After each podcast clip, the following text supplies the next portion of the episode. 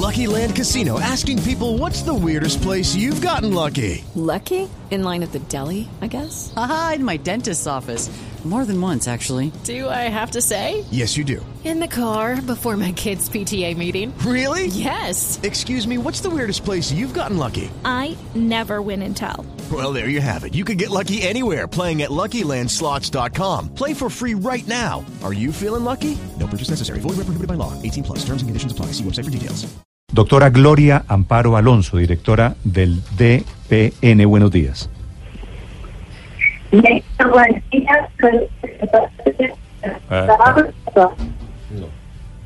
Pues no me demoro mucho, doctora Gloria, en decirle que desafortunadamente la llamada está terrible. ¿Usted, usted me escucha bien? Sí, yo no te escucho, lo que pasa es que estoy aquí atendiendo una... Ya, ya, ya. Ahí, ya ahí- me salí para ahí mejoró un poquito, ahí mejoró. Doctor Alonso, Bueno, más duro entonces. doctor Alonso, ¿usted cree que una persona que gana 400 o 500 o hasta 2 millones de pesos en Colombia es verdaderamente clase media? Néstor, yo y lo siguiente, esas eh, formas de de organizar a la población con esos criterios obedecen a estándares que utiliza el DANE, estándares internacionales que nos ayudan, como ustedes mismos los decían, precisamente para focalizar la acción de la política pública. Esas metodologías, pues, el PAN es muy riguroso en cómo las aplica y claramente definir primero una canasta a la cual la población accede y a partir de esa canasta pues definir el- el nivel de ingresos con el cual esa canasta es posible de, de alcanzar. Claramente las metodologías son cuestionables por, por lo que ellas en sí representan, pero es en estándares que nos sirven para, como les digo, aplicar las políticas públicas, la mejor focalización y por supuesto la asignación de los recursos. Sí.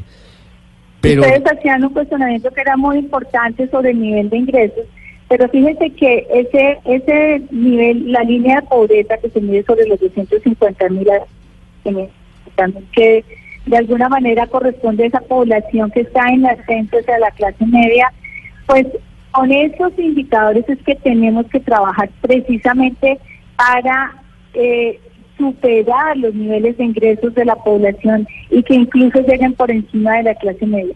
A esa población es Sí. que se le está dedicando el Plan Nacional de Desarrollo. sí. Y ya vamos a hablar del Plan Nacional de Desarrollo, doctor Alonso. Pero justamente, si se trata de categorizar para saber a quién se le entregan o no subsidios de las personas que tienen menos ingresos, si para el gobierno nacional una persona que gana 15 mil pesos diarios es de clase media, eso implicaría que esa persona que no sé cómo lo logra, porque será muy difícil subsistir con, con, esa bajísima capacidad de ingreso, quedaría por fuera de los subsidios que entrega el Estado. No, hay un programa, el programa, la política de subsidios del Estado está basada sobre el CISBEN. La metodología del CISBEN aplica el Departamento Nacional de Planeación. Claramente, eh, para los indicadores de pobreza, que son los que calcula el DANE, los que utiliza el DANE, pues ellos tienen su propia metodología, como les digo, que corresponden a estándares eh, y eh, eh, la verdad, ahí no nosotros trabajamos, sí tratamos de trabajar conjuntamente, trabajamos conjuntamente en esas mediciones, eh, pero corresponden a estándares. Y solamente para aclararle, hoy en día muchos trabajadores se vendan incluso menos del salario mínimo y se encuentran vinculados a través de esquemas que no son tradicionales, eh, formales, puede ser, y no hacen pues, necesariamente sistemas de protección, pero eso no significa que no sean eh, eh, beneficiarios de. Claro. Ahí ligo el Plan Nacional de Desarrollo que comienza su discusión, doctor Alonso, con los subsidios y con lo que se considera una persona pobre y una persona de clase media. ¿El plan de desarrollo contempla algún cambio en el CISBEN, que es eh, el sistema estatal para definir a quién se le dan y a quién no se le dan subsidios?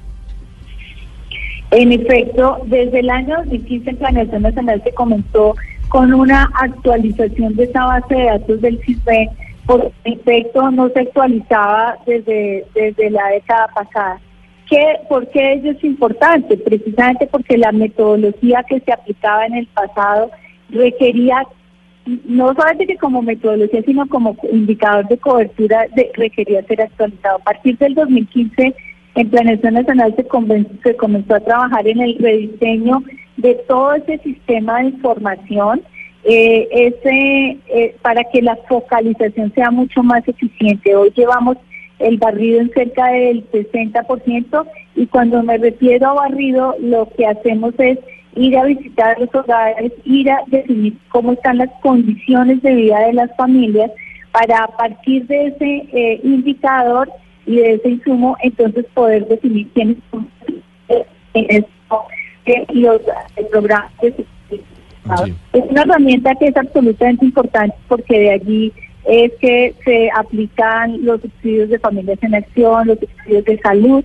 Eh, esta sí es la herramienta de focalización que se asigna y claro, en el Plan Nacional de Desarrollo la mejor asignación de los recursos es fundamental. Estamos apuntando también a la eficiencia del gasto y pues no podemos asignar o dar subsidios a quienes no lo merecen, pero como le digo, la herramienta está fundamental en cuáles son las condiciones de vida de una familia y por, la, por los cuales puede... O sea, es, menos subjetiva, o sea, menos expuesta a ese tipo de discusiones que usted están dando y más objetiva en el sentido que está valorando las condiciones de un hogar, las condiciones de vida. Doctor Alonso, son muchísimas las metas que tiene este Plan Nacional de Desarrollo, está lo del CISBEN, etcétera. Eh, son muchos puntos que inclusive varias personas dicen que tal vez muchos de estos son imposibles de, de alcanzar. Me llama mucho la atención la meta que tiene este Plan de Desarrollo frente al sistema de salud. Dice que buscará sanear las deudas del sistema de salud. ¿Cómo lo harán? O tal vez personas beneficiarias de, del régimen subsidiado deberán empezar a, hacer aportes de, para su salud?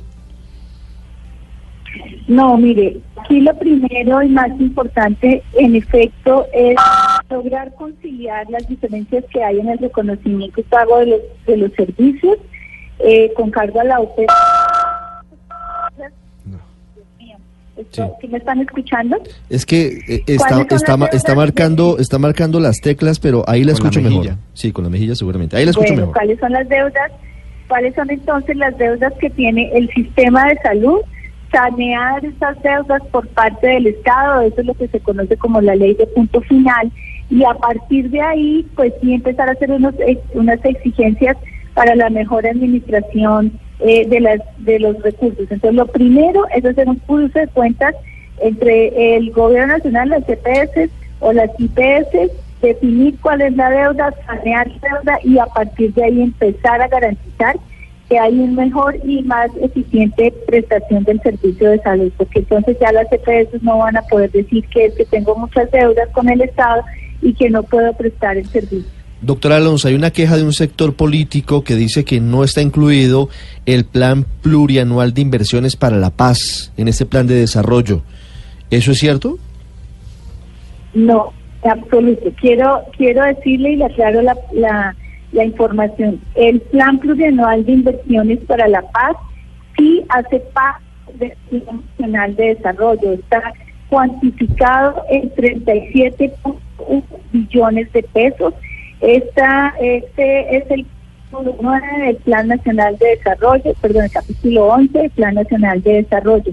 Es importante precisar que claramente este gobierno está comprometido con la paz, que no solamente estamos dando cumplimiento a lo, a lo, a lo acordado en el, en el acuerdo de paz, sino que precisamente el compromiso por la paz del gobierno del presidente Duque tiene que ver con hacer presencia en el territorio, es decir, llevar educación, salud a todo el territorio, seguridad, porque si no llevamos seguridad, pues no hay paz y por lo tanto no hay inversión. Así que incluso la inversión para la paz es mucho mayor, porque estos 37 billones solamente le aplican a las mm. aquellas zonas que ves que fueron identificadas en el acuerdo, incluyen recursos de reforma rural integral, de participación en política, todo lo que nos manda, eh, nos, lo que quedó en el acuerdo está sumado en estos 37 billones. Pero si pensamos en todo el territorio nacional, la suma puede ascender a los 96 billones de pesos.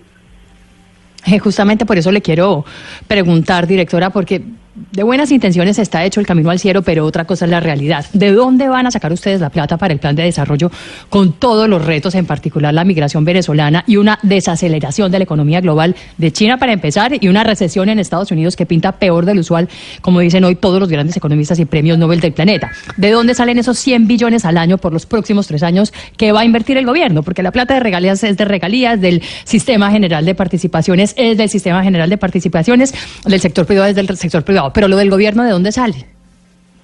Bueno, mire, entonces es muy importante tu pregunta por lo siguiente. El Plan Nacional de Desarrollo, como está pensado y como debe ser, suma todas las acciones que como Estado debemos llevar a cabo para adelantar el llevar sacar adelante el desarrollo de nuestro país. Es decir, suma los recursos del gobierno nacional, sí, de regalías del Sistema General de Participación en los recursos propios de todas las regiones del país. Ahí es que sumo los 1.100 billones de pesos. Pero te voy a hacer aclaración sobre lo siguiente. El gobierno nacional, con la ley de financiamiento del año pasado, aprobó una reducción en el costo del capital. ¿A qué le estamos apuntando? A aumentar la inversión. Ello debe aumentarle los ingresos a las empresas, a las familias, debe generar empleo y por ahí entonces vamos a, va a generarle, por supuesto, que más impuestos a la nación. ¿Qué es lo importante? Que le estamos apuntando a la reactivación económica, que no estamos esperando que se apruebe el Plan Nacional de Desarrollo para que ello ocurra. Al contrario, el plan de desarrollo está montado precisamente con una reactivación de la economía. Nosotros esperamos un crecimiento de la economía este año del 3.6% y esperamos 2022 el crecimiento sea del 4,5%. ¿Cómo lo vamos a hacer? Con acciones de Estado, con ayudarle a las empresas a ser mucho más eficientes y más productivas. Por ejemplo, tenemos una gran apuesta por la transformación digital en el país, no solamente de los privados, sino también del sector público. Si nosotros nos transformamos, ahí vamos a tener ganancias en y ello va a ayudar al crecimiento de la economía. Así que toda esta gran apuesta por crecimiento se va a ver reflejada también en mayores ingresos para el gobierno nacional para financiar a sí mismo el desarrollo. Aquí la gran apuesta es porque el privado se sume a que estamos realmente transformando el país, estamos haciendo mucha mejor gestión como Estado, mejor articulación de gobierno nacional con los entes territoriales, para que esa mayor gestión se vea reflejada en mayor eficiencia y por lo tanto en mayores ingresos. Es por ahí también que entonces vamos a lograr esas metas de crecimiento de la. Es Gloria Alonso, directora nacional de planeación. Doctor Alonso, una pregunta final. He visto un ruido en redes sociales sobre la posibilidad de que en este plan de desarrollo del que hablamos le hayan quitado una de las principales funciones al departamento que usted dirige, a Planeación Nacional la coordinación del presupuesto de inversión. Incluso algunos funcionarios están muy molestos con ese artículo. ¿Perdieron el pulso con el ministro de Hacienda? No, Ricardo, mira, hace un momento, en un momento te hablabas de la eficiencia del Estado. Mm. Y hoy en día el presupuesto, cuando una empresa eh, pública, una entidad pública, cualquiera tiene que hacer su presupuesto, si este presupuesto es de funcionamiento va al Ministerio de Hacienda, pero si es de inversión, viene a Planeación Nacional. Eso no es eficiente para nadie. La idea aquí, la tarea aquí es coordinarnos con el Ministerio de Hacienda para que haya un solo sistema de información presupuestal, unificamos el presupuesto. En todo caso, el eh, Planeación Nacional tiene la tarea de, por supuesto, tenemos que tener nuestro banco de proyectos, pensar en el desarrollo del país de largo plazo y garantizar que esas apuestas de inversión de largo plazo se vean reflejadas, tienen que verse reflejadas en el presupuesto eh, general de la Nación. Esto es una tarea de eficiencia, de coordinación entre las dos entidades para ayudarle al sector público a ser más eficiente. Y hace parte de toda la estrategia de eh, gerencia y mejor administración del Estado. 10 de la mañana, 10 minutos, es Gloria Alonso, directora de Planeación Nacional. Doctor Alonso, muchas gracias. Bueno, Ricardo, muchísimas gracias. Saludos a todos y atentas a sus inquietudes.